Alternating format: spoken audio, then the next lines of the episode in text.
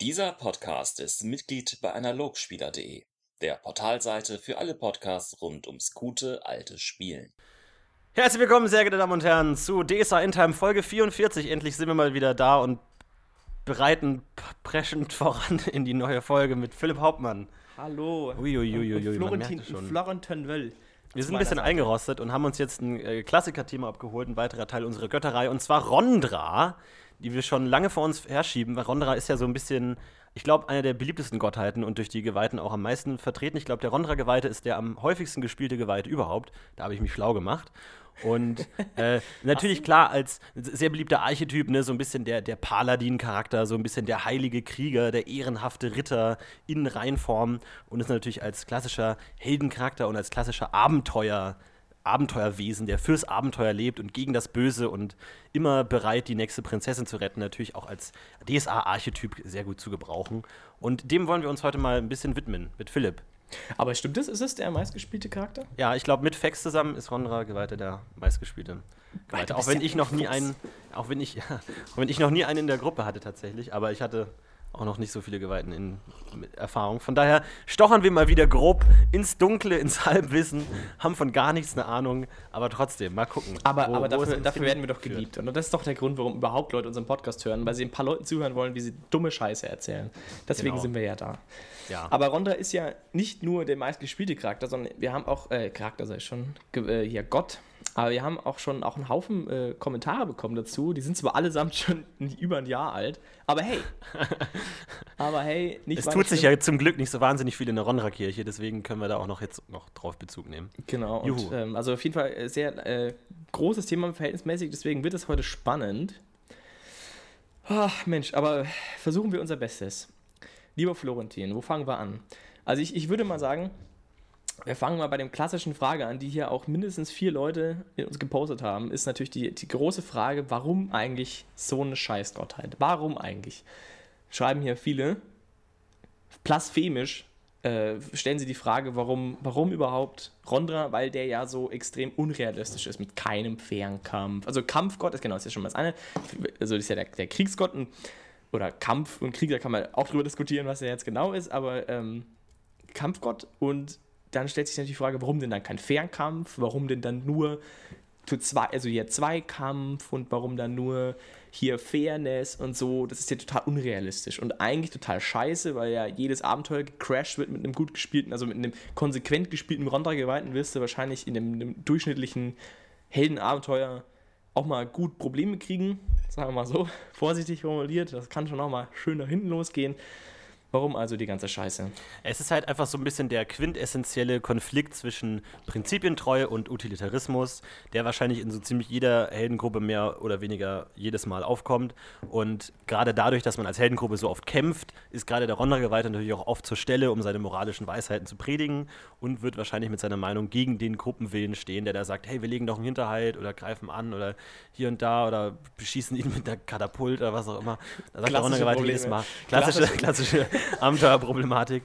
Da sagt der Rondergeweihte immer, nee, ist nicht. Und da entsteht natürlich das klassische Problem, was man eigentlich mit jeder Gottheit hat, dass warum eigentlich Prinzipien haben? Warum einfach nicht Dinge so effektiv wie möglich zu lösen, sondern warum sich an irgendwelche dummen Moralkodizes halten? Und diese quintessentielle Frage wird gerade bei Ronderer halt einfach sehr anschaulich und oft dargestellt, weswegen es eigentlich so ein äh, Archetyp für diesen klassischen moralischen Konflikt ist, weil ja Rondra genau heißt, kämpf fast schon möglichst ineffektiv. Kämpf möglichst so, dass dein Gegner die größtmöglichen Chancen des Gewinns hat. Also nutze keine Unfairness. Es kommt einfach nur tatsächlich auf die reine Qualität an. Man kann sich keine Vorteile schaffen, durch was auch immer.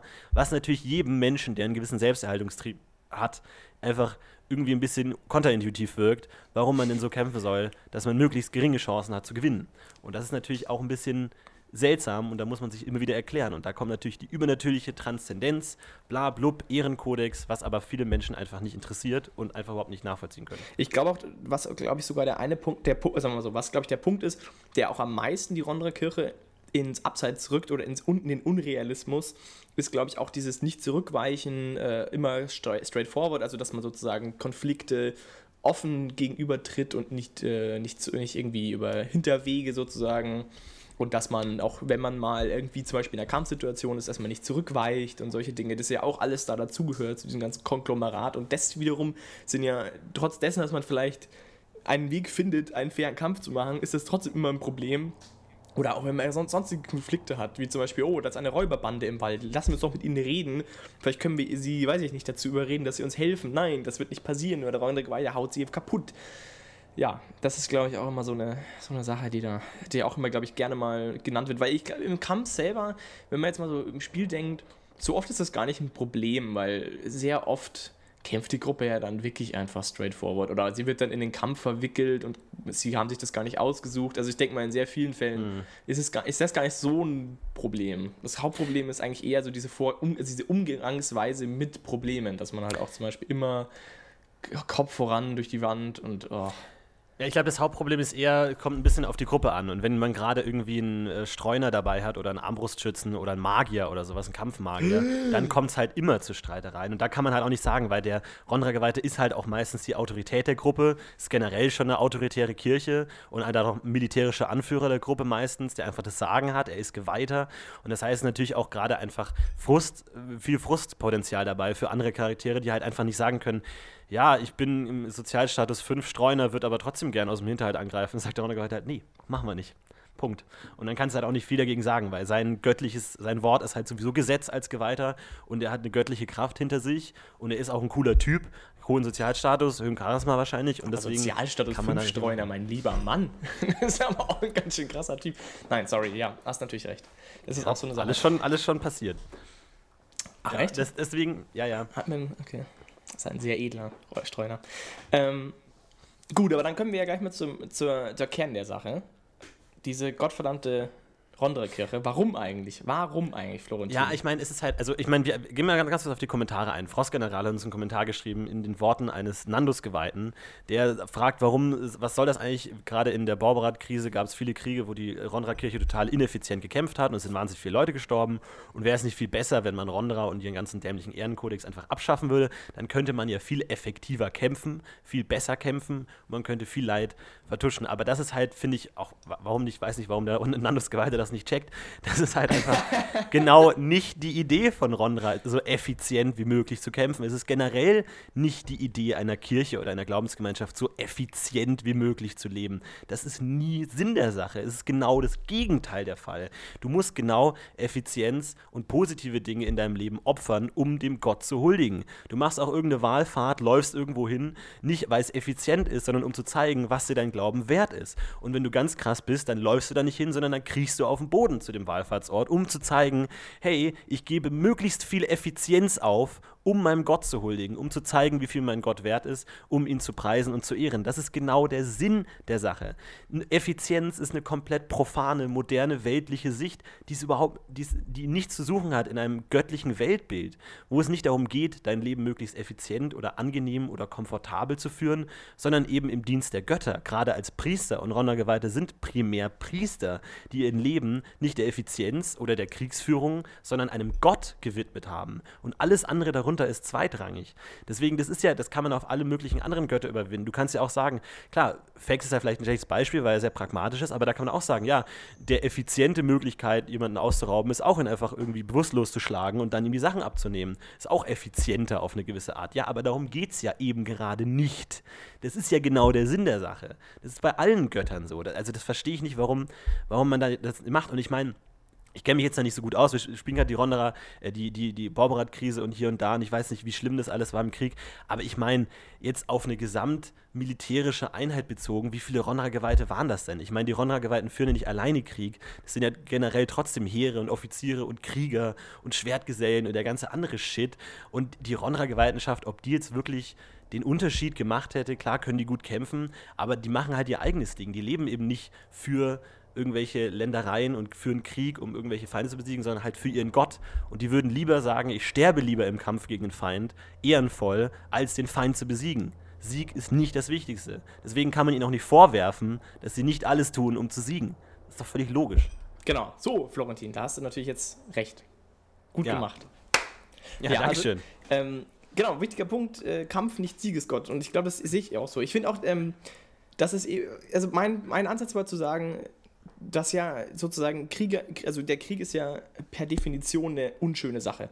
Und die Kirche, also, also machen wir jetzt mal die weltliche Aufgabe, der, ja, so richtig weltlich ist das ja auch nicht, aber die, die Aufgabe der Kirche in der Geme Gesellschaft sozusagen ist ja immer auch irgendwie dieses Erhalten der Seele und so, gerade in so einer Welt, die ja sozusagen auch mit Dämonen und Seelenmühle und keine Ahnung, oder zumindest wenn du dran glaubst, ist ja auch wurscht.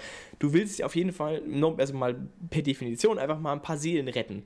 Und wenn du jetzt schon einen Gottheit des Krieges bist, oder das ist auch mitunter meiner Ansicht nach ein Grund, warum es Sinn macht, überhaupt so eine Gottheit zu haben. Warum, deswegen hatte man auch wahrscheinlich auch oft so, also in vielen Pantheonen, eine Pantheons, eine Gott weil es halt nun mal eine sehr wichtige und elementarer Teil der, der Auseinandersetzung ist zwischen zwei Großreichen oder wem auch immer, es kann ja auch im Kleinen funktionieren, und es immer gefährlich ist, dass man dabei sozusagen auf eine Bahn kommt, die gesellschaftsschädlich ist oder eben in der Sprache von DSA gesagt, die der deine Seele gefährdet. Und wenn du schon sozusagen eine Gottheit bist, die sich genau mit dieser absolut gefährlichen und total emotionalen Auseinandersetzung wie dem Krieg beschäftigt, dann ist es doch absolut notwendig, eine Gottheit an den Tag zu legen, die genau das predigt, was eben, also das Ideal, wie man sowas machen sollte, möglichst lautstark rausträgt. Weil wenn man jetzt eine Gottheit hätte, die so relativ effizient denkt, ist man sehr, sehr schnell dabei zu sagen, ja gut, dann kann ich auch den Schritt noch weitergehen und dann beschwöre ich halt doch Dämonen, weil hey, wie effizient ist das denn? Aber das ist halt einfach nicht der Sinn der Sache, sondern der Sinn der Sache ist, dass die Menschen, die Krieg führen, ihre Seele behalten. Das ist auch zum Beispiel heutzutage, ich hatte da auch schon mehrere Diskussionen, auch IT sogar, zum Thema Schwarztobrien, wo ja auch, ähm, da hatten wir, das kann ich ja sogar mal sagen, da waren wir auf einem, auf einem LARP, Und da gab es im Lab eine, eine, Dis eine, Diskussion dazu. Wie ja, es war eben so schwarz drum. Ich, ich, wir sind uns nicht ganz sicher. Es ist auch wurscht. Da ging es auf jeden Fall darum, wie man den Krieg dazu führen hat. Und ich war auch kurz davor aufzuspringen und zu sagen, dass das ist selben Grund, weil ich eben die, die, Argumentation auch immer war, gut, es war ja auch, glaube ich, ein bisschen die Idee, um das ein bisschen anzuteasen, aber die Argumentation war immer, ja, aber das, sonst, wir schaffen doch da nichts, wir müssen da jetzt auch irgendwie äh, irgendwie mehr, mehr Leute meucheln und ein bisschen hinterrücks arbeiten und solche Dinge und halt mehr so in die, in die Dirty-Schiene gehen. Und jetzt mal, ob das jetzt sinnvoll ist oder nicht, lass mal dahingestellt sein, aber der Punkt ist halt immer der, dass du dabei halt immer dein Seelenheil riskierst und dass die, die Aufgabe der Kirche an der Stelle nicht der Sieg ist, sondern das Seelenheil. Dass halt nicht der Sieg über den Gegner der Vordergrund, im Vordergrund stehen, sondern dass du immer das Weiß über das Schwarz siegen soll. Also du willst immer dass, dass, dass die zwölfgöttliche Lehre sozusagen eigentlich gewinnt, gewinnt, gewinnt. Und dir ist eigentlich wurscht, was da sonst noch damit zu tun hat, weil einem Bauern ist nicht geholfen, wenn seine Seele am Ende trotzdem im Höllenfeuer brennt, sozusagen. Selbst wenn der jetzt vielleicht einen tollen, göttergefürchtigen neuen Baron hat, bringt es dem Bauern nichts, bei dem seine Seele ist trotzdem von Arsch. Und das ist halt, glaube ich, so ein bisschen dieser Punkt. Ähm, deswegen glaube ich, dass eben Rondra auch so lautstark eben für diese Ideale eintreten muss. Und wie will man das im Krieg machen, der so extrem, extrem emotional ist? Man, ich meine, man weiß es aus dem Mittelalter, wie oft Plünderungen und Vergewaltigungen, und das ist ja heute noch so, äh, in dem Kriegszustand in den eroberten Gebieten passieren aus Rache oder was auch immer warum. Ich meine, schau dir den Zweiten Weltkrieg an bei, in Russland an der Ostfront, was da an Emotionen damit beteiligt war. Wie willst du einem solchen Soldaten überhaupt irgendwie, irgendwie sagen, was der zu tun und zu lassen hat. Das geht ja eh schon gar nicht. Also was macht die Kirche? Sie nimmt das extremste Ideal, das sie finden kann. Keine Fernkämpfe. Am besten überhaupt nichts, was irgendwie, irgendwie in der Weise Fairness beeinträchtigt und predigt das. Weil nur so kannst du überhaupt, hast du überhaupt eine Chance, Leute zu erreichen mit dem, was du, was du, was du willst. Und deswegen macht für mich die, Sinn, die Kirche eben durchaus Sinn, auch wenn sie damit ganz offensichtlich der Realität stark im Widerspruch steht. Aber genau deswegen macht es ja auch so Sinn. Aber meinst du nicht, dass das eher Chor ist? Also ich glaube, also der Gott des Soldaten ist eher Chor und Rondra ist eher der Gott des Ritters eigentlich, weil das ist ja dann schon eher der Unterschied. Also da, da hast du dann, ich glaube, darum um so Kriegsrecht und Plünderung und Vergewaltigung, das ist eigentlich eher Chor, weil der sich halt um die Soldatenmasse kümmert, wohingegen Rondra eigentlich eher so die Ritterlichkeit unterstützt. Die Ritter machen das sowieso nicht natürlich, dürfen das eigentlich eh nicht und bla blub und so, machen es dann am Ende wahrscheinlich sowieso. Aber ich glaube, das ist halt eher, da ist Ronra sowieso so der elitäre Gott, der, glaube ich, mit dem tatsächlichen Schlachtengeschehen und Kriegsgeschehen gar nicht so wahnsinnig viel zu tun hat, weil es einfach nicht die Masse hat, einfach nicht die Masse darstellt. Natürlich wird der Ronra-Geweihte vor der Schlacht sagen, hey, hier super cool, Ronra und hier und da und Segen sprechen, was auch immer. Vielleicht auch zu dem normalen Soldaten, aber primär natürlich zu den Rittern, die auch überhaupt ein Verständnis von Ehre haben. Weil es hat halt auch nicht jeder Mensch Ehre in dem Maße. Und Ronra ist halt der Gott der Ehre und Ehre ist auch immer irgendwo Arroganz. Du hast, wenn du nicht gerade adlig bist oder gerade irgendein normaler Typ, der halt zufällig mal einen Chimären getötet hat, dann hast du halt auch nicht so viel mit Ehre zu tun. Und wer keine Ehre hat, hat mit dem Gott der Ehre halt auch nicht so viel zu tun, weil du keinen Begriff davon hast. Also ich weiß nicht, wie, wie krass es jetzt im, im Ronra-Glauben ist, ob da wirklich einfach man Ehre überhaupt erst hat, wenn man adlig ist oder wenn man mit dem Schwert umgehen kann. Aber ich kann mir schon vorstellen, dass es in die Richtung ein bisschen geht und der normale Soldat eigentlich eher nicht so viel mit Ehre zu tun hat. Also ich glaube schon, dass, also zum ersten Punkt, den du gesagt hast, ich, ich glaube, das ist ein ganz interessanter Punkt, was Chor in der ganzen Sache zu tun hat.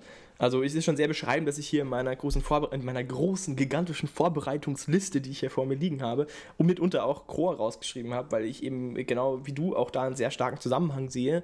Und ähm, ich glaube, wie du, ich, ich würde es ein bisschen anders formulieren, also nochmal zum ersten Punkt, um das mal zu beantworten ich finde schon, dass Rondra durchaus der Gott der Soldaten ist. Ich glaube, dass Koa nur wieder mal ein Zugeständnis an die Realität ist. Genauso wie Rondra ein Zugeständnis daran ist, dass es überhaupt Krieg gibt, ist Koa ein Zugeständnis dazu, dass Krieg halt nun mal nicht so funktioniert, wie Rondra sich das wünscht.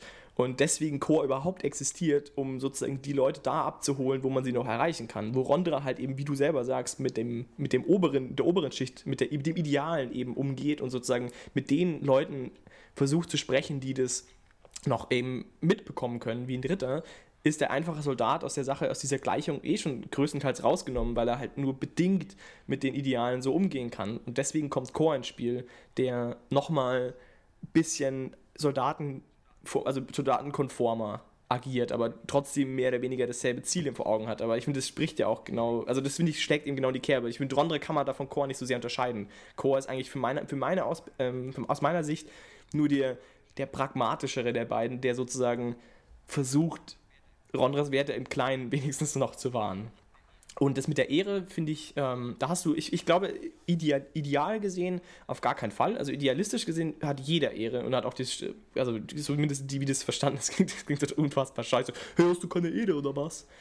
Oh, jetzt war ich. Jetzt, äh. So, auf jeden Fall, glaube ich, hat jeder Ehre grundsätzlich. Ich glaube nur, dass, wie du selber sagst, dass sich das natürlich schon vor allem an so Leute richtet, die damit ihr Leben aufbauen, wie ein Ritter, der ja sozusagen auf dieser Ehre sein ganzes Dasein irgendwie fußt und da ist es ja extrem wichtig und für den ist natürlich das auch nochmal so ein ganz entscheidender Punkt.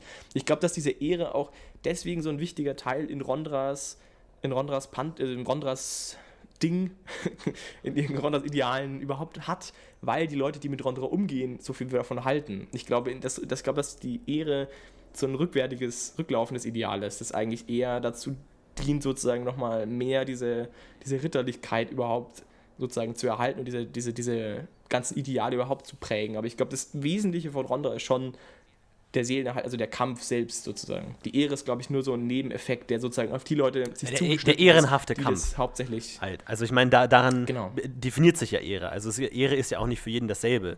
Jeder Mensch hat eine andere Vorstellung von Ehre. Aber durch Rondra generiert sich Ehre halt primär durch einen Kampf und durch Mut und Ritterlichkeit und Aufrichtigkeit. Wohingegen aber das kann ja auch im Gespräch sein. Du kannst ja auch im Gespräch aufrichtig und, und ritterlich sein und Minne und so ein Kram, das könnte dann natürlich auch alles mit Ja, dazu. aber der Kampf steht schon das im Vordergrund, ja, würde ich sagen. Also wenn du nicht bereit zum Kampf bist. Es kommt halt darauf an, wo du, wo du wohnst. Ich glaube, es kommt darauf an, wie du bist. Wenn du halt, wenn du halt ein Ritter bist, der die Ritterideale geschluckt hat, aber einfach nicht kämpfen kannst, weil du, weiß ich nicht, wohnst in weiß ich ja, nicht. musst du kämpfen lernen. Irgendwo, wo es dann, ja, aber ich glaube, dann kannst du durchaus auch ähm, so eine abgeschwächte Form machen und dann halt deine Ehre über, keine Ahnung, aufrichtiges, ehrenhaftes Ritterdasein und deine Untergebenen gut behüten in deinem Bereich zu Hause, in deinem kleinen Lehen und so. Es ist durchaus auch ehrenhaft. Ja, ich. also ich also glaube ja. Natürlich ist es, sag ich mal, das einfachste. Der einfachste Weg führt schon über, eine, über die Schwert, glaube ich auch. Aber ich würde es durchaus. Ich glaube, Ehre richtet sich eben vor allem an, an an die Leute, dass man sozusagen mit Rondra überhaupt was verbinden kann, schnell, damit man schnell auf Rondras Seite steht, sozusagen. Ehre lässt sich halt einfacher predigen als ehrenhafter Kampf ohne Ehre. Also Ehre ist, finde ich, so ein elementarer Teil, um überhaupt verständlich zu machen, um was es geht. Ja, absolut. Also, also nochmal ganz kurz eine Sache, weil du, wenn wir über Kirchen reden, ist es dann bist du ja immer schnell dabei zu sagen, was tut denn die Kirche für den einfachen Menschen, für das normale Volk und für die einzelnen Leute und was predigt die. Aber ich glaube, gerade bei, bei Rondra ist das gar nicht so stark im Vordergrund. Da geht es eigentlich primär um den Rondra-Geweihten an sich, dass er versucht, primär seine eigene Ehre zu steigern und selber ein gutes, ehrenhaftes Leben zu führen. Weil Rondra jetzt eigentlich, also jetzt mal abgesehen von dem Schutzmechanismus, Schutz der, der Hilflosen, was natürlich auch im Ehrenkodex steht, jetzt gar nicht so einen krass altruistischen Glaubenskodex hat. Wie gesagt, außer Schutz. Also es ist nicht wie Pereine, wo man sagt, man muss sich anderen helfen oder das Wichtigste ist, dass die Leute in der Gemeinschaft sind und allen geht's gut. Bei Ronra geht es dann eigentlich schon eher um die persönliche eigene Ehre und deswegen glaube ich, ist es auch so, wenn man über die Ronderer-Kirche redet, machen die halt eher so ihr eigenes Ding. Und der Ronderer-Geweihte ist halt auch eigentlich eher so der klassische Abenteurer, der halt irgendwie durch die Lande zieht, weil er gehört hat, dass er irgendwie die Chimäre in irgendeinem Wald ist. Und dann geht er hin und ist ritterlich und kämpft gegen die Chimäre und tötet ihn und bringt den Kopf dann zurück zum Ronderer-Tempel und hängt ihn da an die Wand. Und dann zeigt man, wie unglaublich ehrenvoll und ritterlich er ist. Das ist halt so sein Ding, weil es geht ihm auch primär um sich selbst, weil er ist ja Priester und er hat ja sein Leben dem Gott gewidmet und ihm geht es auch primär darum, selber ein eigenes gutes Leben zu führen. Natürlich würde er es gerne sehen, wenn alle anderen es auch so führen würden, aber das ist, darum geht es gar nicht. Ich meine, es gibt genug Mönche, die ihr ganzes Leben lang im Kloster sitzen und nie irgendwas mit anderen Menschen zu tun haben und denen es einfach nur darum geht, dass sie selbst für sich einfach ein göttergefälliges Leben führen, unabhängig davon, was die anderen machen. So ein bisschen. Also ja, ich widerspreche dir ja gar nicht. Ich sag doch, ich sag doch gar nichts. Ich habe diesmal gar nichts gesagt, weil diesmal stimme ich dir, stimme ich dir sogar zu. Also ich, ich glaube, das stimmt nicht ganz. Also es gibt auch, es gibt schon ein paar andere Sachen auch. Ähm, es gibt schon auch, meiner Ansicht nach ist es ganz wichtig, auch so ein bisschen Kirchendiplomatie zu haben eigentlich.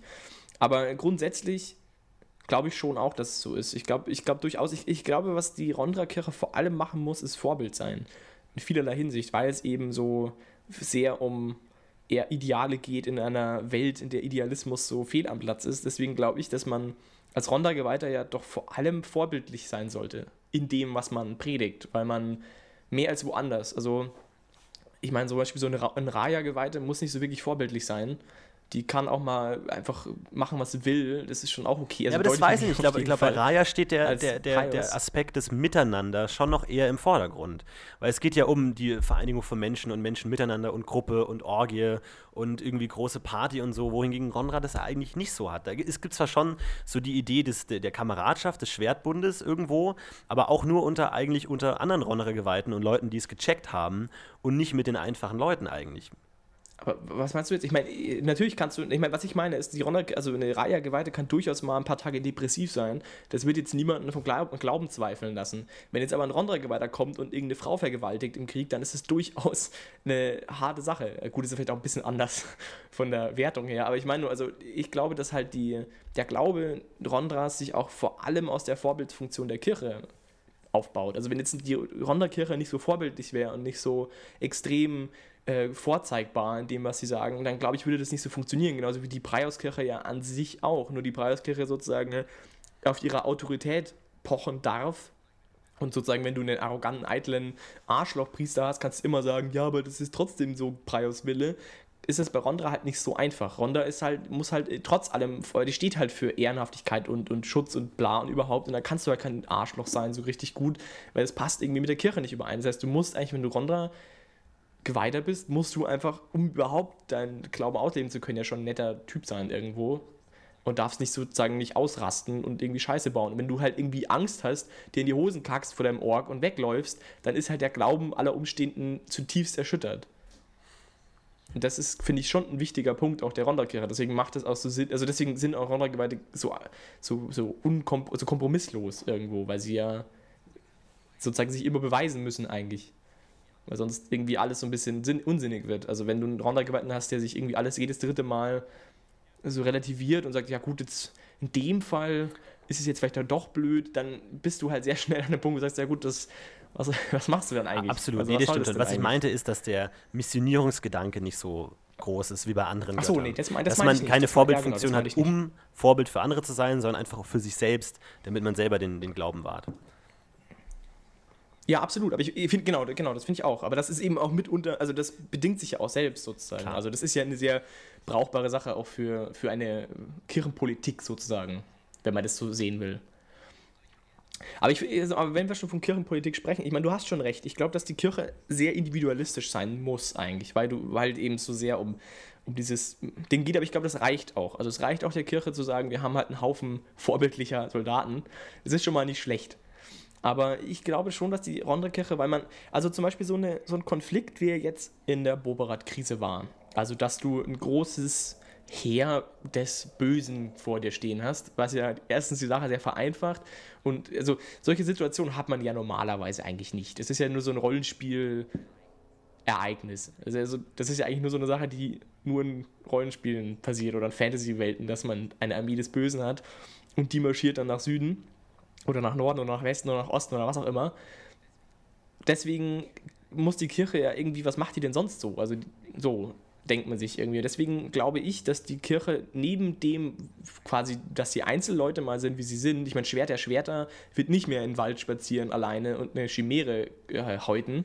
Das ist, glaube ich, irgendwie dann nicht echt so. Und ich glaube, dass, also die, die Ronnerkirche hat in meinen Augen auch einen großen diplomatischen Apparat dahinter, gerade in den oberen Riegen sozusagen. Und auch es gibt ja einen Haufen Tempel, die verwaltet werden müssen, die auch irgendwie am Mann sein müssen. Und ich glaube halt, dass, dass es doch einen ganz großen Teil der Rondra-Kirche sozusagen einfach auch so, so sag ich mal, ähm, Verwaltungsaufgaben übernimmt, eben diplomatischer Natur, irgendwie Tempelanlagen verwalten und halt da um Leute sich kümmern, Seelensorge und so ein Krempel muss ja auch gemacht werden. Irgendwie, keine Ahnung, Versehrte aus dem Krieg oder sowas, dass die halt wieder ankommen und so ein Krempel, wobei das wahrscheinlich auch andere Götter machen könnten. So ein ganzen Kram ist da schon auch dahinter und gerade, also wenn man mal im Buch mal überblättert, die, die haben ja auch einen Haufen Struktur und da gibt es ja dann auch irgendwie einen ganzen Haufen Ratstypen und Heermeister und Erzkanzler und Siegelbewahrer, alle möglichen Leute, die sich um irgendwelche Sachen kümmern und es gibt zwei diplomatische Ränge, den Siegelbewahrer und den Hohen Herold, beide irgendwie diplomatischer Natur und dann Verwaltung und Finanzen hat einen eigenen Typen und so weiter und so fort. Also ich, ich glaube nicht, dass die, es macht auch dahingehend Sinn, weil die Kirche ja sozusagen, sie muss ja dafür sorgen, dass ihre Ideale auch irgendwie gehört werden zum einen vom einfachen Volk, deswegen die ganzen Tempelanlagen, damit es halt irgendwie bei den Menschen ankommt, was da so gelehrt wird. Und zum anderen natürlich, dass wenn du mal eine Krieg Kriegssituation hast zwischen zwei Reichen oder was, dass du halt da auch irgendwie Einfluss hast und sagen kannst, hey Leute, so, mach mal, was wir so grob sagen, weil sonst gibt es auf die Fresse. Deswegen glaube ich, ist so Diplomatie auch ein wichtiger Punkt der Kirche, gerade was Kirchenpolitik angeht. Und der Vorteil an der ganzen Sache von der Kirche ist ja auch irgendwie, dass sie das durchaus machen können, weil die Werte Rondras ja auch eigentlich sehr förderlich sind für jedes Reich. Also eigentlich ist ja jede große äh, politische Vereinigung eigentlich ganz glücklich über sowas wie ein Rondra-Glaube, die ja Ehre, also Tapferkeit, Verantwortung und auch irgendwie Schutz und so und Ehre äh, predigen, weil das bedeutet ja auch eigentlich, dass Loyalität zum Beispiel ist ja auch ein wichtiger Punkt, der steht zwar nicht direkt drin, aber gehört da ja auch dazu und eigentlich sind, sind die Reiche ja ganz happy, wenn sie zum Beispiel Volk haben, das mal loyal zu ihren Leuten steht und ehrenhaft und halt irgendwie aufopferungsvoll sich da in den Kampf gegen den Feind stürzt. Das heißt, grundsätzlich hat die Kirche ja damit so eine Win-Win-Situation für alle erreicht. Alle sind echt ganz froh, dass es sie gibt und sie predigen so ein bisschen so, bleibt mal bei euren Leuten und kämpft mal ein bisschen ehrenhaft und macht mal, seid mal loyal irgendwie und äh, macht keinen Scheiß. Und auf der anderen Seite kümmern sie sich auch darum, dass sozusagen niemand mit Giftbomben um sich wirft, mit äh, Biogasanlagen und deswegen, glaube ich, ist das so kirchenpolitisch irgendwie da so in die Richtung aufgestellt. Ja. Ne? ja. Ja. Jetzt habe ich ja ein bisschen viel gesabbelt, ne? Naja. Oder was sagst du denn so? Was, was, macht, was sagst du denn, was so Schwert der Schwerter so den ganzen Tag ja, macht? Schwert, also ich, wie gesagt, ich sehe da eigentlich immer mehr das Priesterleben eigentlich im Vordergrund, dass man sich halt mit den Idealen seines Gottes beschäftigt und halt irgendwie kämpft und macht und irgendwie gegen Leute kämpft und gegen das Böse in den Krieg zieht und sagt, oh, gibt es noch Leute in der Welt, die besser kämpfen können als ich, dann gehe ich da hin und kämpfe gegen den, weil das ist, ich will immer der Beste sein, ich will immer besser werden und da gibt es irgendwie, wurden irgendwie ein Paktierer gesichtet, dann gehe ich da hin und mache den kaputt. Aber klar, es gibt bestimmt auch irgendwie und Verwaltungsapparat und was auch immer. Aber es ist halt, ja, klar natürlich. Der ist sogar recht groß. Ich meine, zum Beispiel, es gibt ja sogar diese Rodensteiner Ordenstypen, die ja hauptsächlich auch Skriptoren sind und halt so die Helden Ja, eben, genau. Aber so. ist halt die Frage, ob du der bist, der die Helden aufschreibt oder ob du der Held bist. Es ist ja natürlich, manchmal Ehre hat ja auch viel mit Objektivität zu tun. Du musst es ja auch irgendwie beweisen können, dass du das Monster getötet hast. Und du musst es beweisen können, dass du da ehrenhaft gekämpft hast. Und dann gibt es wieder ein Duell auf den Tod. Da muss dann auch irgendjemand mitschreiben und wer das war und was das Urteil der Götter war und hier und da. Das ist, das ja auch alles wichtig. Das ist ja nicht irgendwie so Larifari, sondern das ist ja schon serious business, dass man auch dann für die Nachfahren weiß, welche Heldentaten hat jeder begangen und hier und da und was ist, ist es bewiesen und stimmt es oder erzählt er nur Schwachsinn und was auch immer. Da brauchst du natürlich schon auch viel. Aber ich meine, diplomatisch weiß ich jetzt auch nicht genau, ob, was, was dann die Agenda von Rondra in einem Kriegsfall wäre, ob die dann Krieg wollen oder nicht Krieg wollen. Die sagen dann immer, ja, wenn Krieg, dann Rondra. Und dann sagt der, der, dann sagt der Graf so, ja, okay, alles klar, ciao, wir melden uns dann. So, lass es mal unsere Sache sein. Wir führen es schon, wie wir denk gut denken, dass es ist, weil kein Mensch hat Bock auf einen Rondra geweihten, weil der halt irgendwie dann wieder Sachen äh, in die Wege leitet, die dazu führen, dass sein eigene Heer verliert. Was auch nicht so cool ist. Von daher weiß ich das nicht, ob man. Ja, aber ich meine, so- aber ich meine zum Beispiel, aber der Punkt ist ja zum Beispiel, wenn du jetzt zum Beispiel bist Baron X und Baron Y, ihr beide zofft euch. Und dann musst du ich kann neutral mir halt sein. schon gut vorstellen, Wenn dass es beides Ja, genau, genau, genau. Ich, ich könnte mir halt gut vorstellen, dass da die Ronderkirche natürlich neutral ist, logischerweise, weil sonst, auf welcher Seite sollen sie denn auch stehen? Aber dass du, dass du halt so Beobachtenden, so dieses, wie heißt das, EZB-Berater? Ich weiß gar die Abkürzung gar nicht. Also, es gibt es auch heute auch so in Kriegssituationen, so irgendwie, dass du halt Beobachter hinschickst. Und ich kann mir das durchaus vorstellen, so in diese Echtecke gehen, dass du halt sagst, du schaust halt, ob da, oder du versuchst halt mitzubekommen, ob, ob halt alles so einigermaßen wenigstens irgendwie okay ist, also dass da niemand irgendwie Dämonen beschwört oder so. ich denke mal, kann auch sein, aber wenn, wenn, der, wenn, der, wenn der Adlige sagt, hau ab, Gerade wenn du, gerade, aber stell dir mal- vor, du hast jetzt gerade so riesige Auseinandersetzungen wie Horas Reich gegen Mittelreich. Ich meine, das ist ja auch für die Kirche ein absolut entscheidender Punkt. Natürlich mischt sie sich da ein und natürlich schaut die dann da auf die Finger und ich meine, wenn du, wenn du ein, wenn ein Reich sozusagen anfängt, Dämonen zu beschwören und die Rondre-Kirche das feststellt und sozusagen dieses Reich in irgendeiner Weise, ja nicht exkommuniziert jetzt nicht, aber halt dann sozusagen ihre diplomatischen Kontakte zu anderen Kirchen aufnimmt, oder zu anderen Ländern und dann haben, weiß ich nicht, hat das Albanien noch einen guten Grund, in den Krieg einzusteigen auf Seiten der, der guten zwölf Göttergläubigen. Puh, Ja, ich kann mir schon vorstellen, dass das eine Drohung ist, die im Raum steht und dass sich jeder so versucht daran zu halten und sagen, okay, wir beschwören jetzt mal keine Dämonen, wir holen jetzt nicht unsere Brabacker Schwarzmagier aus dem Loch und sagen, macht mal uns den Krieg ganz, lasst uns mal gewinnen. Das machen die halt dann nicht, weil sie sagen, uns kommt die Rondrekirche und haut uns auf die Finger. Und ich glaube schon, dass es ein, ein Machtfaktor ist, der halt durchaus relevant ist und die Welt so bestehen lässt, sage ich jetzt mal. Dass halt niemand irgendwie die, also die Möglichkeiten sind ja gigantisch. Du kannst ja, du kannst ja alles machen. Es gibt ja Magie. Ich meine, du brauchst ja nur, brauchst ja nur ein paar Magier, die einen Dämon beschwören, der den anderen Herrmeister abschlachtet und schon hast du vielleicht einen entscheidenden Vorteil gewonnen oder du beschwörst Dämonen, um den Gegner auszuspionieren oder sowas. Das kann ja extreme Vorteile bergen. Und das geht ja mit Elementar nicht. Ja. Ja, keine Ahnung. Ich weiß nicht, ob da die Ronnerer Kirche die, die primäre Kirche ist, die sich darum kümmert. Ich weiß auch nicht. Ob die da Hebel haben, wirklich was zu machen, ich weiß es nicht. Kann ich nicht sagen. Da kenne ich mich nicht gut Ja, aber aus. kannst du es dir denn vorstellen? Also ich, kann- ich finde das ein absolut entscheidender Ja, Punkt. aber da, da, also, da springt jede kann Kirche das so die egal sein. Da springt jede, wenn, wenn Dämonen im Spiel Ja, aber sind, die, dann aber Ronda, die Ronda-Kirche ist ja die Kirche des Kampfes. Die, die kann sich dazu, die hat dazu eine Meinung. Ja, aber jede Kirche dazu hat zu Ich meine, die eine Zarkirche braucht nicht anfangen zu erklären, was böse und gut ist im Krieg. Die hat dazu keinen. Was soll die Zar Oder welche Kirche sagst Ja, du denn? jede, das- jede Kirche hat was gegen sagen? Dämonen. Und sobald Dämonen im Spiel sind, dann hast du ein Problem jeder Kirche. Ja, aber es gibt ja auch andere, es gibt ja auch andere. Sachen. Zum Beispiel, wenn du, wenn eine, wenn ein Reich vorhat, eine andere Stadt auszuhungern und jeden deren abschlachten zu lassen äh, oder verhungern zu lassen, äh, weil das halt gerade vielleicht kriegstechnisch sinnvoll ist, dann wird vielleicht die Ronderkirche auch sagen, ja, wir werden jetzt keine, keine 40.000 Menschen. Ja, aber was äh, machen die dann? Das ist halt die, ist halt die Frage. Was für einen Hebel haben die denn? Natürlich können die mahnen und sagen, ist nicht so. Ja, gut. diplomatisch. Diplomatisch nicht. Ja, dass sie dann zum Beispiel zu anderen Reichen gehen, dass sie zu anderen Kontakt gehen und halt sozusagen, äh, ja, halt sozusagen demobilisieren oder solche Dinge. Ja, das weiß ich nicht. Da kenne ich mich auch mit der Geschichte nicht gut genug aus, ob, ob was da gibt, ob es da Präzedenzfälle gibt, ob sowas schon mal passiert ist oder so. Keine Ahnung. Aber ich glaube, dass jeder Krieg unronrianisch geführt wird. Und wenn da jedes Mal die Ronnerer Kirche einspringen würde und sagen, oh, jetzt holen wir aber die Weltpolizei oder greifen wir euch auch noch an, weiß ich auch nicht. Keine Ahnung. Nee, ich glaube ich nicht, es geht ja gar nicht darum, dass man unrondrianisch ist. Ich glaube, es geht nur darum, dass man in Maßen rondrianisch ist. Oder nicht rondrianisch ist. Ich glaube, darum geht es. Wie gesagt, da habe ich ja vorhin schon gemeint. Ich, ich glaube, jedem ist klar, dass Krieg anders funktioniert, als wie Rondra es predigt. Aber Rondra predigt ist ja deswegen so extrem, um zumindest einen Teil davon zu erhalten. Weil wenn sie predigen würden, ihr könnt machen, was ihr wollt, aber seid nicht ganz so krass bitte am Ende, dann wird jeder sagen, ja, ja, klar, okay, und scheiß dann drauf. Und ich glaube so, wenn du halt so ein extremes Ideal vertrittst, dann kannst du viel durchlassen und dann irgendwann, wenn du sagst, okay, jetzt ist aber genug, dass die Leute, müssen die Leute halt irgendwie so einknicken und sagen, ja, okay, stimmt, das ist jetzt echt ein bisschen krass, so. Und ich glaube, dann hast du halt relativ viel Möglichkeiten noch. Und das ist, glaube ich, so der Punkt, also wenn du halt krasse Scheiße baust, wenn du halt anfängst, keine Ahnung, haufenweise Zivilisten abzuschlachten, weil das halt irgendwie kriegstechnisch sinnvoll ist oder deine Gefangenen, deine, deine Gefangenen zu töten, weil das vielleicht irgendwie geschickter ist militärisch, dann so, dann so dafür, glaube ich, kann ich mir halt vorstellen. Ja, kann, kann ich mir auch vorstellen. Kann, kann ich okay. weiß es nicht. Vielleicht ist es auch eher Chor, ich habe keine Ahnung, ich weiß es nicht.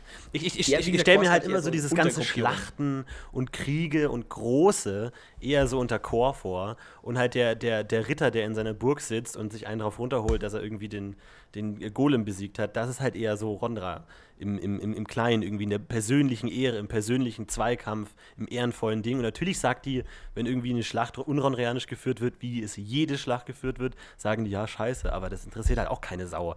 Weil die Kriegs- wie Feldherren wissen ganz genau, dass wenn sie ronreanisch kämpfen, wenn sie auf die Ronderkirche hören, dann verlieren sie. Von, denen ist es, von daher ist es wurscht. Und wenn die eine Stadt aushungern, dann hungern die eine fucking Stadt aus. Völlig egal, was die Ronderkirche sagt, weil was sollen sie denn machen? Ich meine, was soll denn passieren? Sollen die jetzt plötzlich den Krieg verlieren, nur weil sie auf Rondra hören? Das ist, ja, das ist halt äh, diese, die, diese kläffenden Gewissensleute, aber auf die hört halt niemand. Könnte ich mir vorstellen. Aber ich glaube eben schon, dass jemand auf die hört. Deswegen hat man ja auch Kirchen und deswegen lebt man in einer Welt, in der Kirchen durchaus moralische und auch weltliche Macht haben. Und wenn du halt als Kirche sagst, wenn ihr das macht, geht ihr weiter an die Hölle fahren, dann hat es durchaus eine Auswirkung auf den Herrmeister, weil der wird nicht sagen, ach egal, ist ja nur, eine, ist ja nur meine Seele. Das ist halt Ja, aber das ist so. halt auch die Frage, ja, inwiefern, sag ich mal, jetzt nicht, nicht Priesterleute in solchen äh, Dimensionen denken. Ich glaube, ich glaub, der Ja, wenn die Feldherr. Kirche zu ihm hingeht und sagt, Ja, aber ich glaube, der Feldherr machst, denkt- ist absolut nicht denkt cool. eher an seinen persönlichen Ruhm, ob er es als Feldherr schafft, die Schlacht zu gewinnen oder nicht, und denkt in seinen Ländereien und denkt in seiner Familie und seinem Adelsgeschlecht, als jetzt an seine Seele jeden Tag. Ich glaube, ich, ich glaub, da hat Ja, jeder Mensch muss- andere. Prioritäten. Und natürlich der Priester, für den ist das das Allerwichtigste. Aber der Feldherr, der denkt halt nochmal anders und denkt in anderen Prinzipien und weiß, er muss diese Schlacht verlieren, sonst ist die, die Ehre seiner Familie gekränkt. Da ist es ihm wurscht, was der Ronnergeweihte sagt. Ich glaube aber, du denkst es ein bisschen zu radikal. Also ich glaube, du bist ein bisschen zu, zu äh, verlieren, gewinnen. Ich glaube, es gibt ja immer auch Zwischenlösungen. Und ich meine, ich rede ja auch irgendwie von speziellen Situationen. Ja, also Aber ich meine, das, das, das, das, ist Also eine, ich gener- glaube, das ist eine glaube, generelle Frage, inwiefern Kirchen äh, moralische Hebel haben gegen normale Leute, die jetzt nicht in der Kirche sind und wie wahnsinnig wichtig das ist dem normalen gläubigen Typen das ist, dass er wirklich jetzt jedes Prinzip von Ronra einhält oder nicht. Also, die, Tini, mal ganz einfach, wenn du in einem ganzen Land überall Rondra-Tempel hast, wenn die anfangen zu predigen, dass dein Herrscher Scheiße gebaut hat und unrondrianisch ist, dann macht es durchaus einen Unterschied. Und wenn du als Herrscher in Aussicht stehen hast, dass die Kirche in deinem kompletten Land anfängt, gegen dich zu wettern, dann wirst du dir das schon überlegen, Ja, aber ob faktisch du hast du die Macht fährst oder nicht. die Kirche.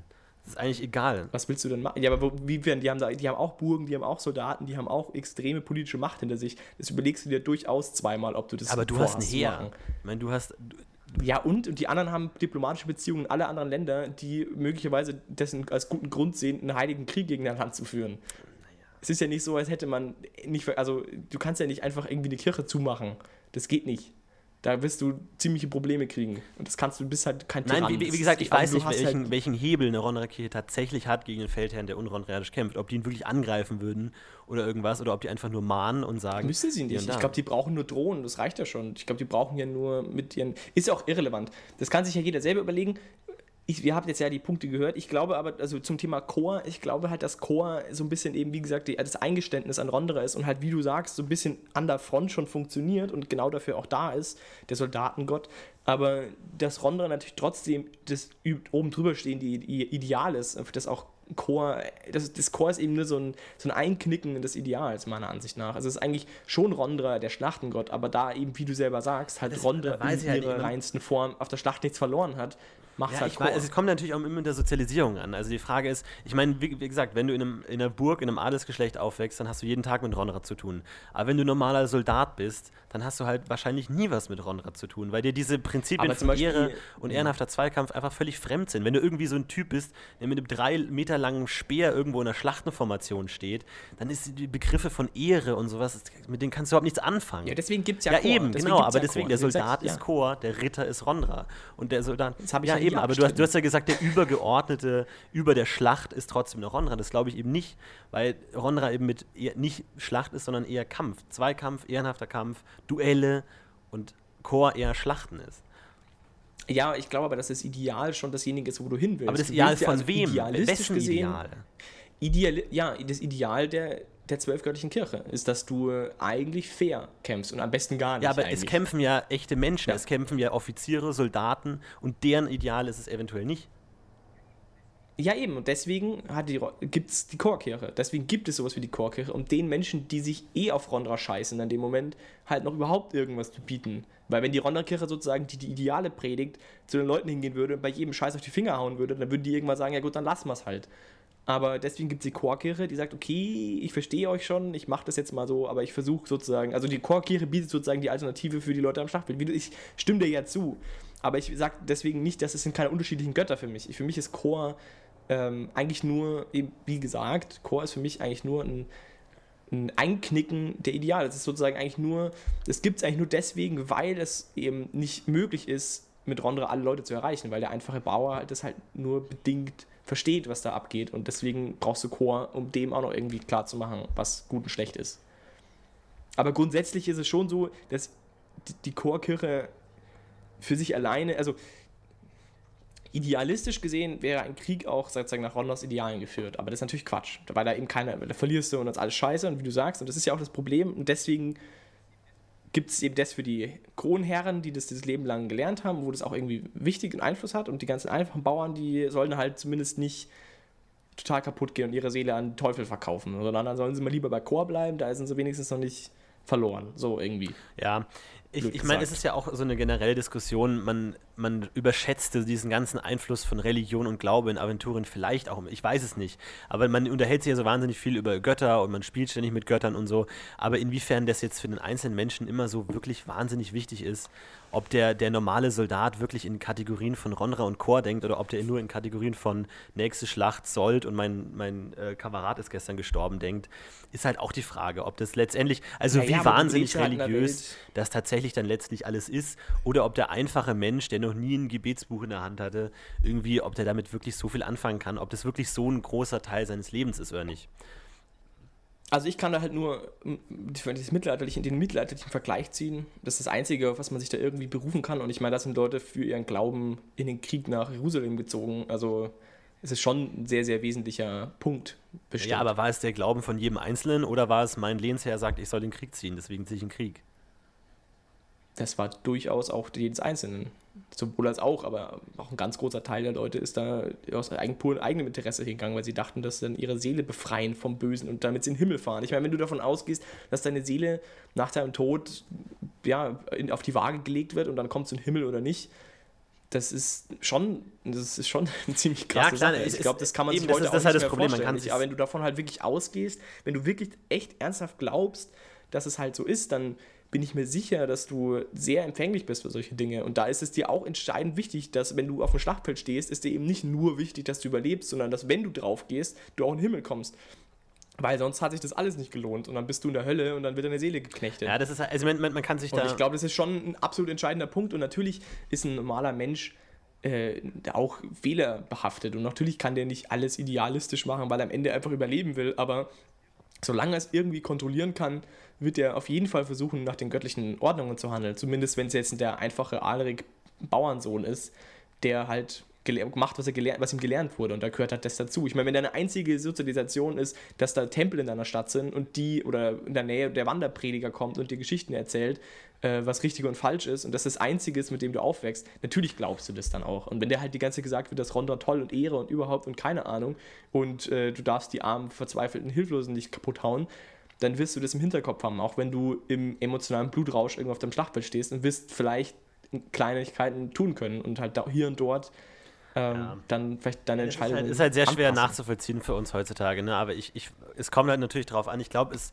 braucht schon sehr viel, um diesen, diesen Blutrausch, Selbsterhaltungstrieb wirklich irgendwie unter, zu kontrollieren. Und das kann ein Ja, Rondra auch, der sein ja. ganzes Leben lang betet und sich kontrolliert, vielleicht schon. Aber ich glaube, der Soldat im Schlachtfeld, dem ist das letztlich auch wurscht. Ich glaube auch. Ich glaube, ich, also nochmal, genau, wir, ich, wir drehen uns hier im Kreis. Ich, ich Ja, nee, ich meine, es, glaube, es, wir es ist ja bei, bei, bei, es jedem hingeht, Gott immer wieder neu die Frage in, in Aventurien, ob jetzt das, das, das Leben, also ob die, die, die Doktrin der Kirche jetzt das Leben des normalen Menschen so stark beeinflusst oder ob es eher ein Geweihten-Ding ist. Dass wenn man über Rondra redet, macht es überhaupt Sinn, über jemanden, der nicht jeden Tag in einem Te- Rondra-Tempel arbeitet, überhaupt zu reden? Oder ist es denen einfach vollkommen egal? Haben die da vielleicht schon was von gehört? Ich Und glaub- ja, ja, schon klar. Ja. Aber wir sind ja die einfachen Leute. Wir machen Travia, Bereine und Praios und der Rest ist uns egal. Und hier, das ist was für die hohen Herren, Rondra und seine und die, die, die Prinzipien, aber uns ist das egal. So. Aber zum Beispiel im Bornland hat man ja durchaus einen sehr starken Rondra, glaube ich, sogar stärker, also verbreitet. Gut, da kann man jetzt wieder sagen, das steht halt jetzt so im Buch, macht das überhaupt Sinn? Ähm, gut, aber ich finde, es kann durchaus auch ein entscheidender Teil von Gesellschaft sein, gerade weil Rondra ja mit seinen, mit seinen äh, diesen Verantwortungssachen und, und, und Tapferkeit und Ehre und, und Anstand, der ja da auch irgendwie so mitschwingt und sowas.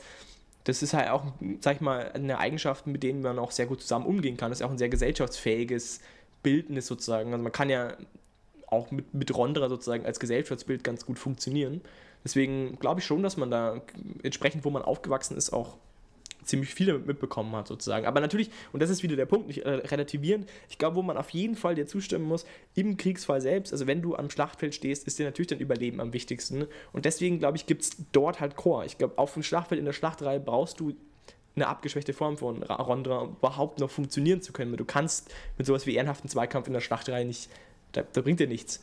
Und das, das, da, da glaubst, das, das hilft ja niemandem was. Ich glaube, da brauchst du also für mich ist es dahingehend irgendwie fast schon logisch zu sagen, es entwickelt sich irgendwann ein neuer Glaube, der in der Hand Chor genannt wird, der sozusagen so ein bisschen, also der halt viel mehr auf die, auf die Bedürfnisse des, des einzelnen Gläubigen sozusagen eingeht am Schlachtfeld. Keine Ahnung, so ungefähr würde ich es mir, würd mir erklären. Und dahin macht für mich, so macht es für mich Sinn. Also, dass du, genau wie du sagst, dass, es gibt halt die Geweihten, die halt, sag ich mal, sehr stark dem Ideal als Vorbild auch dienen, um quasi dieses Ideal zu zeigen der Welt, zeigen.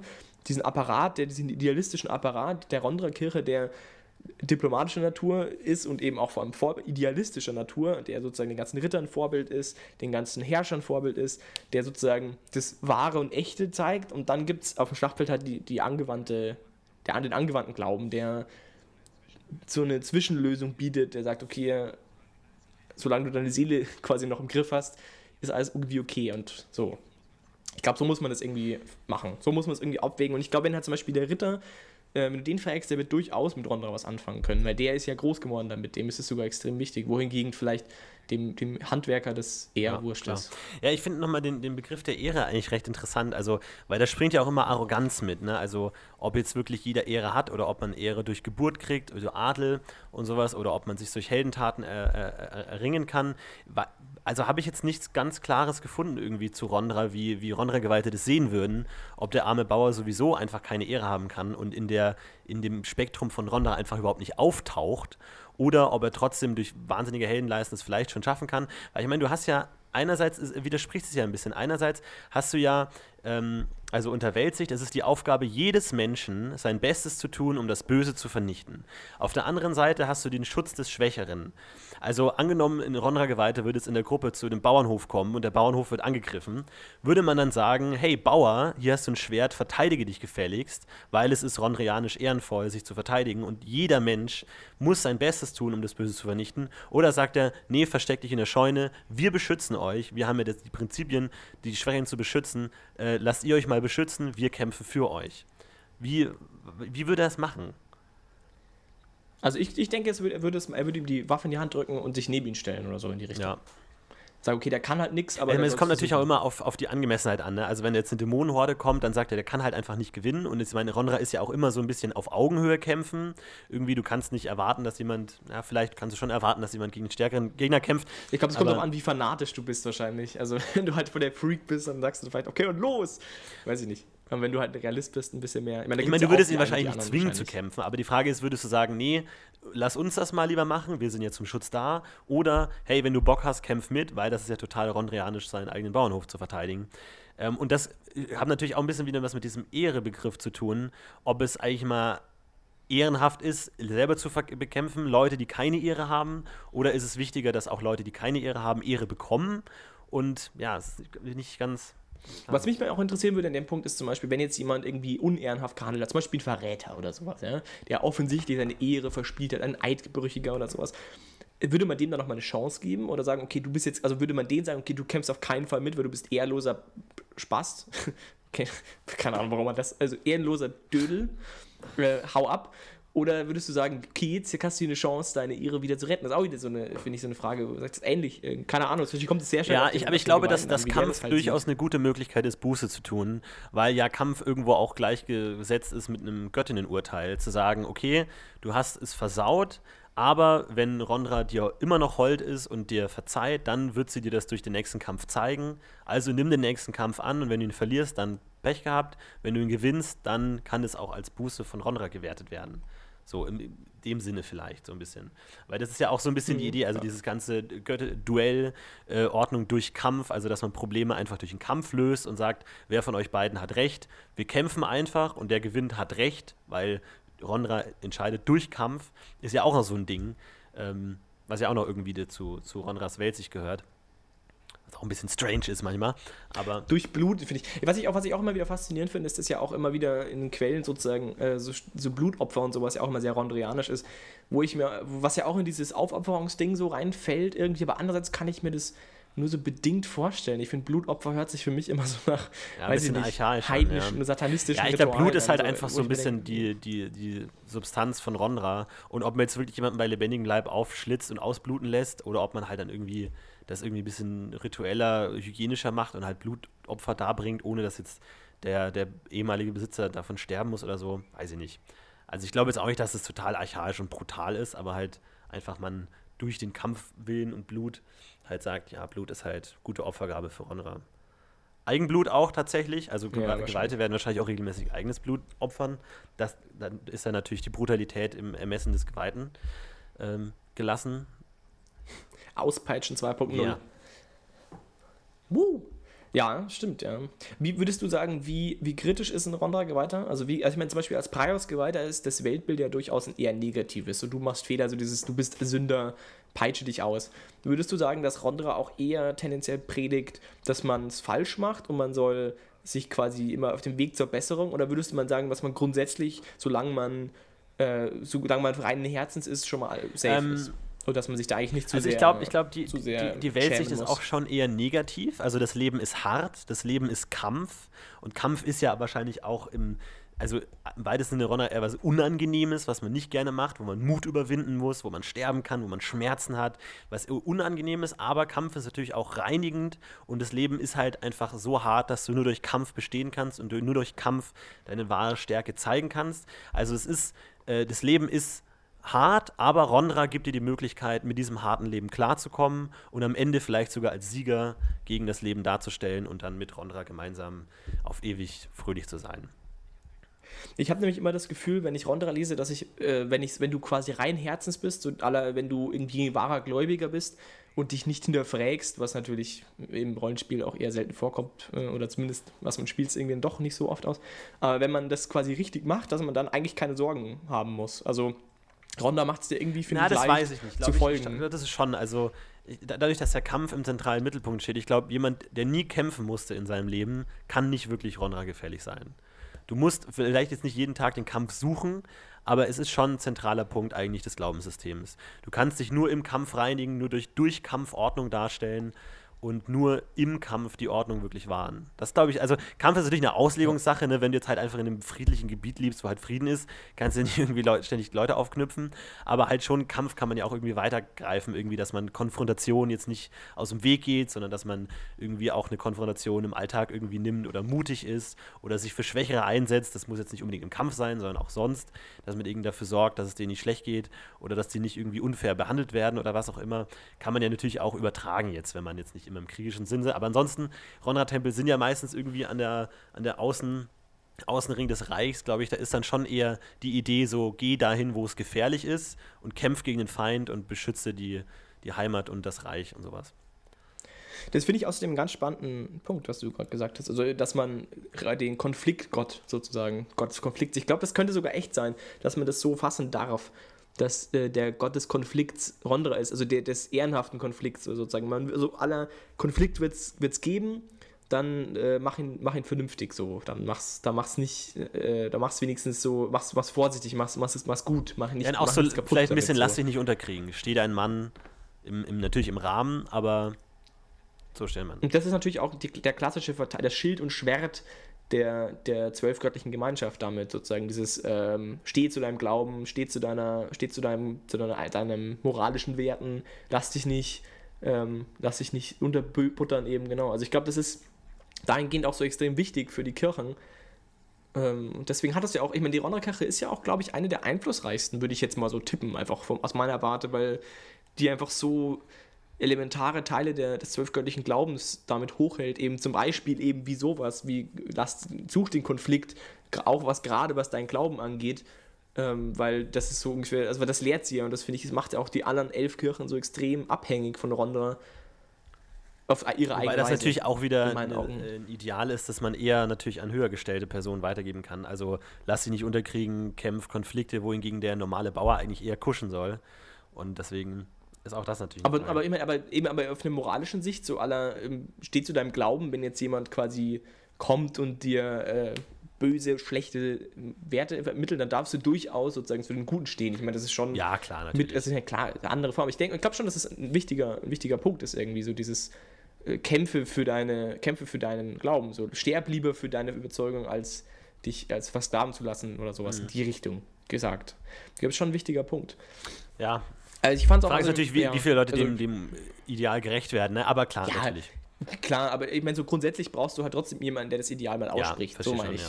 Natürlich glaube ich auch nicht, also ein Bauer, der wird jetzt nicht irgendwie sich opfern. Ja, das, das, das, das ist aber- halt die Frage, ne? du das halt widerspricht so- sich halt auch wem. Wenn jetzt ein Bauer sich in einer dummen Situation selbst opfert, würde dann sein Dorf nicht wieder sagen, naja, laut Travia musst du ja dich um deine Familie kümmern und das ist das Wichtigste und er kann sich nicht mehr um seine Familie kümmern und das war eigentlich schon ein Trottel eigentlich, weil es ist natürlich auch immer im sozialen Umfeld zu sehen. Der, der Ritter ist vielleicht dann der krasse Typ, weil sich seine Familie eh gesorgt ist, weil er stinkreich ist, aber der Bauer ist dann vielleicht was anderes wichtig. Das ist halt, man kann sich das halt auch nicht immer leisten. Das ist halt das Problem von Ehre und Idealismus. Da bei Ronra zeigt sich es halt am ehesten, dass sich das einfach nicht Ich jeder auch, leisten ja. kann. Ronda ist halt ein Luxusgott einfach, weil gerade im Kampf und Konflikt und Leben und Tod kann man sich halt einfach nicht leisten, da irgendwelche Ideale Ja. auszusprechen. Ich meine, wenn du dir, ja, absolut, es ist auch so. Aber trotzdem steht die Kirche für Ideale. Das finde ich ist der entscheidende Punkt irgendwie, den viele, glaube ich, so ein bisschen, also wie du ja ganz am Anfang der Plädoyer gehalten hast. Ich habe immer das Gefühl, dass die Rondra-Kirche neben, also es ist eine idealistische Kirche, eine ganz offensichtlich idealistische Kirche und trotzdem ähm, sind Leute, also sind sehr, sehr viele Menschen, glaube ich, immer so ein bisschen abgeturnt von dieser, von diesem Ineffizienz davon eben und von dieser Absurdität. Aber ich glaube eben, dass genau das ja der wesentliche Kern der Kirche ist, eben dieser Idealismus, der eben gerade, weil er so idealistisch ist, an der Realität scheitern will. Absolut. Irgendwie. Also ich habe immer das Gefühl, dass die Kirche ja schon fast mit dem Fuß gegen, den, gegen das Scheitern tritt, sozusagen, gegen den großen Scheitern, sich selber die, die, die Stuhlbeine absägt, irgendwie, um der Menschheit zu zeigen, wo es hingehen soll und um Aufmerksamkeit zu erhaschen. Aber ich glaube, wenn die Kirche halt nicht so auffällig wäre, dann wäre sie halt irgendwann vergessen irgendwo. Dann würde man halt irgendwann die Chorkirche anbieten und sagen, was brauchen wir überhaupt Rondra? Und ich glaube, Rondra muss und will immer wieder auffallen mit dem, was sie tun und sagen und was sie, für was sie stehen, damit sie erstens mal neue Leute kriegen, damit die Kirche irgendwie Zulauf hat und viele Leute, die das verstehen und kämpfen, damit das Rittertum, das noch existiert, es hochhält, damit die anderen Kirchen sie ähm, schätzen und, und würdigen und die halt sozusagen diesen, den Punkt einfach erhalten und sozusagen die, diese ganze Idealismus zumindest im Kleinen. Absolut, dass das Rondra-gefällige. Leben endet ja mit dem Tod im Kampf.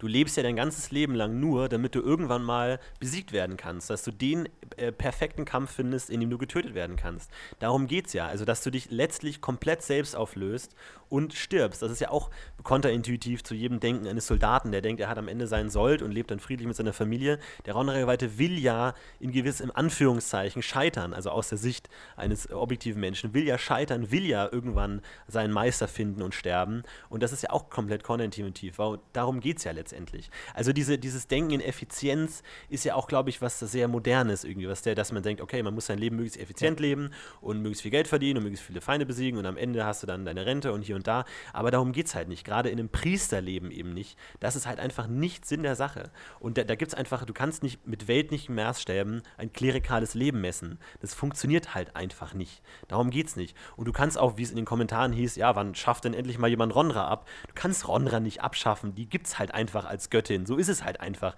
Die ist halt einfach da, die redet mit ihren Geweihten, die wirkt Wunder, die gibt Kamale Kraft, die ist halt da.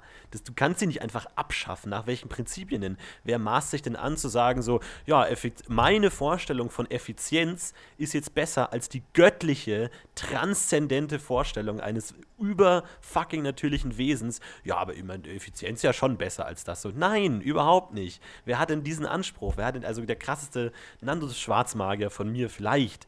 Aber ansonsten geht es nicht. Von dir vor allem, finde ich ganz schön. Ja. ja. Darum geht es halt einfach nicht. Das ist halt einfach für uns schwer nachvollziehbar, aber es, es gab äh, vielleicht auch mal Zeiten oder in dieser Welt ist es eben so, wo gibt, Effizienz gab, nicht einfach, das, wo das einfach andere Prinzipien war es gab durchaus Zeiten, ich meine, wenn man, ich, du musst gar nicht so weit schauen. Ich, ich will jetzt auch gar nicht sagen, dass das jetzt das höchste Privileg war, aber es gab ja einen ganzen Haufen. Also ich meine, alleine wenn man mal sich ein bisschen mit, ich, ich meine, ich lehne mich jetzt weit aus dem Fenster, ich bin kein Profi, aber wenn man zum Beispiel sich ein bisschen diese ganze ähm, heidnische Kultur um die Jahrtausendwende anschaut, ich meine, da waren durchaus Leute dabei, die den Tod im Kampf. Ja, also es, zumindest nicht komplett abgeneigt war. Natürlich waren die, du freust dich natürlich nicht, wenn du abnippelst, aber ich glaube glaub schon, das ist ein wesentlicher Punkt, wenn du halt glaubst, dass du, wenn du im Kampf stirbst, in Odins Halle kommst und das halt geil ist und alles, dann ist es, dann bist, stehst du dem ja alles, die ganzen ja viel offener gegenüber und dann ist es durchaus für dich ein, der schönste Abgang. Also die, die haben schon gehofft, dass sie im Kampf irgendwann abnippeln. Natürlich sagen die nicht, boah, ich freue mich schon so drauf, dass ich endlich tot bin, aber ich meine, wenn du halt sagst, okay, ich bin jetzt, keine Ahnung, schon alt und ich kann bald nicht mehr kämpfen, bin ich mir sicher, dass viele von denen das durchaus gefördert haben, Situationen zu kommen, wo du halt im Kampf sterben kannst. Wenn du halt davon ausgehst, dass wenn du im Bett stirbst, nicht in Odins Halle kommst und halt, keine Ahnung, alles scheiße ist, dann ist es schon ein Punkt. Und ich glaube, es geht halt da auch so, wenn du davon ausgehst, dass es halt das Beste ist, im Kampf zu sterben. Natürlich suchst du dann irgendwann auch die, die, den Konflikt irgendwie, gerade wenn du das Gefühl hast, jetzt ist der Moment gekommen so. Absolut, oder schau dir Samurai an. Ich weiß nicht, inwiefern jetzt The Last Samurai auf historischen Fakten beruht, aber einfach auch da die Modernisierung setzt sich die Samurai entgegen und gehen einfach alle drauf, weil sie so ineffektiv kämpfen, weil sie einfach keine Schusswaffen akzeptieren, weil sie unehrenhaft sind. Und ich meine, ich weiß nicht, inwiefern die jetzt irgendwie einen krassen Gotterglauben hatten oder ob das jetzt nur aus der sozialen Ehre hervorgeht, aber das sind halt einfach schon wirklich mächtige Begriffe, die Menschen auch einfach in aus unserer Sicht unintuitives und unnatürliches Verhalten und unsinniges äh, Verhalten stürzen können, weil der Sinn halt einfach ein anderer ist. Also das gibt es durchaus. Aber eben, aber eben was, was dahinter steht, und zwar ein, ein, ein gutes Zusammenleben, ist halt echt wichtig. Und ich meine, gerade in so einer feudalen Gesellschaft die man ja auch hatte, ist es so entscheidend, dass du noch so einen Faktor hast, dass du nicht nur die Preiskirche hast, die sagt, das ist richtig, das ist falsch, sondern dass die, oder also das ist der echte Baron, das ist der falsche Baron, sondern dass du halt wirklich auch eine, einen Maßstab hast, eben Ehre, in dem sich auch quasi der Adel irgendwie werten kann und dem der Adel auch zustreben kann und einem Ideal. Ich meine, es ist ja eben nicht so, dass wenn du Baron bist, dass du jetzt einfach mal die Macht hast und machen kannst, was du willst, sondern du hast ja extrem viel Verantwortung. Und diese Verantwortung ist ja zum einen natürlich äh, klar vom Preis ausgegeben, aber nicht umsonst ist das Rittertum der Adel und das, die Werte des Rittertums waren auch in unserer Vergangenheit extrem wichtig. Und warum? Genau aus demselben Grund, weil du brauchst halt irgendwelche Richtlinien und Ehre ist eben ein ganz wichtiger Begriff eben sozusagen, um das richtig zu machen, um sozusagen sein Wohl unter das seiner Leute zu stellen zum Beispiel. Das wäre zum Beispiel eine Option. Dass du zum Beispiel deine, dich selbst, also so aller 300-Style, dass du dich selber für die Ehre opferst, um dein Volk zu verteidigen, sind halt einfach äh, Sachen gewesen, die waren notwendig auch irgendwo, um halt so eine feudale Gesellschaftsstruktur funktionabel zu gestalten. Weil wenn da jeder an seinen eigenen Arsch gedacht hätte, ich meine, das haben mehr als genug gemacht, aber wenn du da immer nur an deinen eigenen Arsch gedacht hast und sowas wie Ehre nicht wichtig gewesen wäre, dann wärst du halt so in der Hälfte der Kriege nicht hingegangen und hättest gesagt, okay, lass mal's halt. Das geht halt ja. nicht. Das ist halt äh, wichtig. Das brauchst du halt für so eine Gesellschaftsstruktur. Da musst du halt, da brauchst du das halt. Da musst du dafür zur Rechenschaft gezogen werden, dass du unherrenhaft ja, bist. Ja, man muss halt, was man eben, man muss sich halt einfach vor Augen führen, dass es Zeiten gab, in denen es Prinzipien gab, für die Leute sterben konnten, wollten. Ich meine, wenn du dir mal wirklich heute überlegst, wofür würde ich sterben? Was, welches Prinzip, welches Ideal ist mir so wichtig, dass ich dafür sterben würde? Da würde man wahrscheinlich relativ wenig finden, aber noch vor all, nicht allzu langer Zeit war es so, dass Leute jeden Tag mit einem Säbel an der, an der Hüfte durch die Gegend gelaufen sind, weil es gut sein könnte, dass jemand sagt, hey, du bist ein Arschloch. Nee, okay, Duell auf den Tod, zack, einer tot. Einfach es war halt einfach normaler Alltag, dass es gut sein kann, dass du jeden Tag gehst mit dem Säbel aus der Stadt, in die Stadt, weil es sein kann, dass du in dem Tag stirbst für irgendeine dumme Bemerkung oder für irgendjemand, der irgendwelche Gerüchte über dich verbreitet, weil deine Ehre einfach so wichtig ist, dass du dafür stirbst. Einfach vollkommen unvorstellbar heutzutage. Aber sowas gab es halt wirklich. Und deswegen ist es, glaube ich, auch jetzt nicht so unrealistisch, wie man immer sagt. Und das muss man sofort abschaffen und es ist so furchtbar. Dieser Rondra-Glauben, das hat durchaus schon sein, seine Berechtigung. Gerade wenn noch eine übernatürliche Konstante wie ein Gott dazu tut, wo du halt weißt, dass wenn ich im Duell sterbe, geht es mir sogar noch besser in der Nachwelt, als wenn ich irgendwie, irgendwie auf dem alten Bett an Krankheit sterbe. Und ich meine, selbst heute sieht man ja noch in mehr als genug Filmen und Produktionen aus Hollywood, wie entscheidend diese, diese Werte immer noch sind. Also wie gerne man noch Leute beim heldenhaften Sterben zuschaut, ist ja nicht aus der Absolut, Welt. Also ja. es ist ja auch Klar. heute noch ein absolut wichtiger, wichtiger Punkt und so fremd ist es nicht. Und ich glaube, da, dahin, da, so muss man das dann auch, glaube ich, sehen. Aber man darf halt, glaube ich, auch nicht unter, also und eben gerade noch auf die DSA-Bild nochmal bezogen, man darf halt, glaube ich, auch nicht zu weit denken und denken, dass die, dass die Rondre-Kirche die Kriege führt. So ist es halt dann auch wieder nicht ganz. Also natürlich haben die einen Einfluss und natürlich alles Mögliche, aber wie du ja auch gesagt hast, ich glaube, das ist halt das Ideal, das vertritt die Kirche und die hat auch eine gewisse militärische Macht, ganz selbstverständlich, aber den Krieg führen sie nicht. Die sind da dabei, die machen da bestimmt mit, die haben bestimmt beratende Funktionen, bla bla bla, aber in erster Linie ist es halt ein Glaube und in erster Linie sind es Priester und da wird es auch mehr als genug Ronda-Geweihte geben, die nicht so gut kämpfen können wie einfache Soldaten, weil die andere Aufgaben haben, wie zum Beispiel Skriptor sein, gibt es auch. Es gibt natürlich die einen und die anderen, es ist alles ein großes Feld, aber in erster Linie ist natürlich deine Kirche dahinter ein Ideal, eine Weltsicht und das ist halt der wesentliche Punkt. Und deswegen macht es auch, glaube ich, den Ronda-Geweihten, um nochmal jetzt auf den Geweihten zu kommen, ich glaube, das kann man durchaus machen, weg von diesem äh, ja, Rondra schreienden Prügelknaben, der irgendwie immer in seinen Tod rennt. Ich glaube, das kann man durchaus interessanter auch machen damit. Man kann durchaus, glaube ich, sein Leben, also in so einem Rollenspiel-Kontext sozusagen eben so ein bisschen rondrianisch auch, also gerade als Priester, glaube ich, füllen mit allen möglichen Dingen des Lebens, in denen man halt gewisse Probleme anders angeht und halt eben auch sowas wie Ehre und Moral eben in, im Handeln predigt. Ich finde, das kann man durchaus machen und ist durchaus spannend im Rollenspiel, glaube ich. Absolut. Genau, wobei man bei Rondra eben als einer der Kirchen am wenigsten, glaube ich, von diesem Idealbild wegkommt als Geweihter. Also ich bin ja immer der Erste, der sagt, ja, wir sind doch alles nur Menschen und so. Und wie wird das wohl sein, wenn Rondrianer im Krieg ist und wird der dann auch vergewaltigen oder plündern oder was auch immer, was wenn er im Feindgebiet ist und dann da was erobert hat, wird das so sein oder nicht? Bin ich eigentlich immer der Erste, der sagt, na klar, das sind auch nur Menschen. Bei Rondra ist es aber, fällt es aber wirklich schwer. Also ich finde Rondra ist durchaus eine Gottheit, die sehr idealistisch funktionieren muss und deswegen, glaube ich, sich sehr schwer tut, sehr über die Schränke, also sehr Ja, arg obwohl das halt natürlich auch der, das Interessante ist, einen Rondra-Geweihten tatsächlich zu spielen. Na, also wie weit würdest du gehen? Und klar, wenn es ein junger Rondra-Geweihter ist, der sein erstes Abenteuer äh, erlebt und dann halt irgendwie plötzlich gegen Überzahl kämpfen soll, dann kann man den auch einfach mal Mut würfeln lassen und sagen, nee, du traust es dich halt einfach nicht.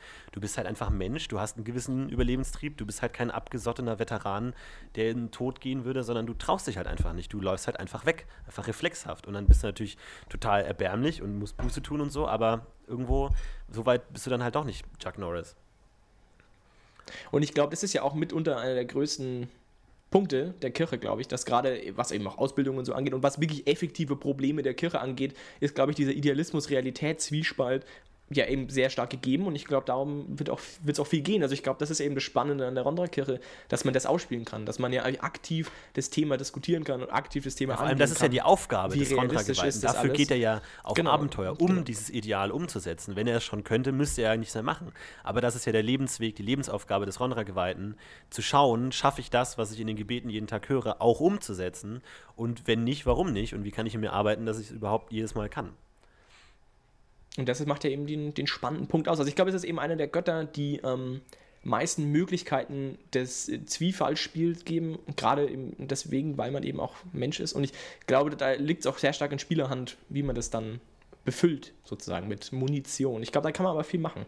Also ich glaube, wenn man immer alles richtig macht mit Rondra, ist es sehr einfach, deswegen auch gern gespielt, glaube ich. Also Rondra ist sehr leicht gut zu spielen, im Sinne von richtig, aber ich glaube, er hat auch viel Potenzial, es, sag ich mal, sehr ähm, zwiespältig zu spielen. Oder sehr, sehr, ja, und so, genau. Finde ich, Ja. finde ich spannend. Spannende Gottheit. Ach Mensch, wir haben jetzt auch schon wieder eine sehr lange. Ich schaue gerade, ob ich noch irgendwas Wichtiges sagen wollte. Feuerbestattung habe ich mir aufgeschrieben. Ich, ich- fand es interessant, dass Rondra-Geweihte verbrannt werden. Wusste ich auch noch nicht. Wusste ich auch nicht, ehrlich gesagt. Was Boronda wohl Weil so gut dazu kennen wir uns sagt? aus, Kinder. Konflikt, Kennen wir Konflikt, uns Konflikt. gut aus, ne? Naja, wer weiß. Meine Herren, meine Herren. Aber liebe, liebe Zuhörer, ihr alle da draußen, Du, Hörer, sag uns doch, sag uns doch, was du denkst. Ihr, habt ja offensichtlich allesamt Meinungen dazu. Ich hab, ähm, wir haben jetzt nicht alles angesprochen, was jetzt hier in unserer Liste steht. Es gab ja auch Rondra ist ein großes Thema. Ähm, Machen wir irgendwann mal Rondra 2. spe spezifische Fragen, aber haut ruhig ein bisschen raus, diskutiert in den Kommentaren, befüllt das Ganze noch mehr mit Geschichten und konkreten Stats oder unter, unter, unterscheidet euch äh, unter unsere Meinungen, sagt eure Meinung. Ich glaube, da kann man, kann man viel diskutieren zu dem Thema. Es würde mich freuen, mal ein bisschen was zu lesen. Diesen tollen, unsere tollen Kommentatoren gerne wieder auf in den Absolut. Kampf mit euch. Stellt der könnt ihr natürlich auch andere Themenvorschläge unter kommende Folgen, also unabhängig von Göttern jetzt oder Gilden, irgendwie mal was anderes, was euch generell beim Rollenspiel interessieren würde, haut einfach raus. Und zu allen Themen, die wir schon geschrieben haben in kommende Folge, könnt ihr natürlich auch eure Meinung sagen, würde uns immer freuen. Und ansonsten wünschen wir euch weiterhin viel Spaß beim Spielen und bis zum nächsten Mal. Bis zum nächsten Mal. Macht es gut, meine Lieben. Ciao. Ciao.